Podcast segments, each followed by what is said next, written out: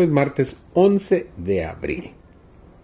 Estamos estudiando este trimestre los tres mensajes cósmicos y esta semana, que es la tercera lección, se ha titulado El Evangelio Eterno. Su servidor, David González, nuestro título de hoy es Una historia de gracia. El mensaje proclamado por el ángel que volaba por en medio del cielo es el Evangelio Eterno. El mismo Evangelio que fue declarado en el Edén cuando Dios le dijo a la serpiente, en Génesis 3.15, y pondré enemistad entre ti y la mujer, y entre tu simiente y la simiente suya. Esta te herirá en la cabeza y tú le herirás en el calcañar. Esta constituye la primera promesa de un Salvador que saldría al campo de batalla para desafiar el poder de Satanás y prevalecer sobre él. Cristo vino a nuestro mundo para presentar el carácter de Dios tal como está representado en su santa ley. Porque su ley es una copia de su carácter. Cristo era tanto la ley como el Evangelio.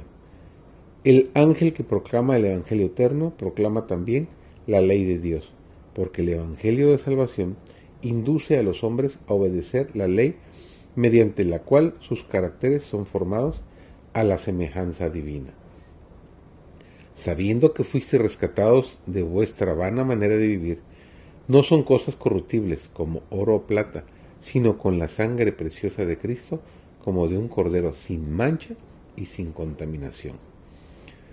La palabra de Dios es el solemne instrumento que convence de pecado al inconverso, persuadiéndolo de la necesidad que tiene del Salvador que perdona los pecados.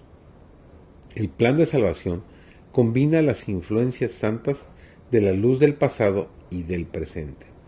Estas influencias están unidas por la cadena dorada de la obediencia por amor. La recepción de Cristo por la fe y la sumisión a la voluntad de Dios transforman a los hombres y las mujeres en hijos e hijas de Dios. Mediante el poder que únicamente el Salvador puede darles, son aceptados como miembros de la familia real herederos de Dios y coherederos con Cristo. Amar a Dios de todo corazón y ser participantes de la humillación y los sufrimientos de Cristo significa más de lo que muchos comprenden. La expiación de Cristo es la gran verdad central alrededor de la cual se agrupan todas las demás verdades pertinentes a la gran obra de la redención. La mente del hombre debe fundirse en la mente de Cristo. Esta unión santifica el entendimiento e imparte claridad y fuerza a los pensamientos. Es el privilegio de toda alma ser un canal vivo por medio del cual Dios pueda comunicar al mundo los tesoros de su gracia, las inescrutables riquezas de Cristo. No hay nada que Cristo desee tanto como agentes que representen al mundo su espíritu y su carácter. No hay nada que el mundo necesite tanto como la manifestación del amor del Salvador mediante la humanidad.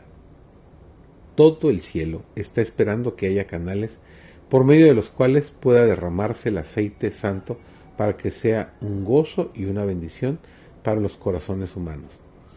Cristo ha hecho toda provisión para que su iglesia sea un cuerpo transformado, iluminado con la luz del mundo, que posea la gloria de Emmanuel es su propósito que todo cristiano esté rodeado de una atmósfera espiritual de luz y paz.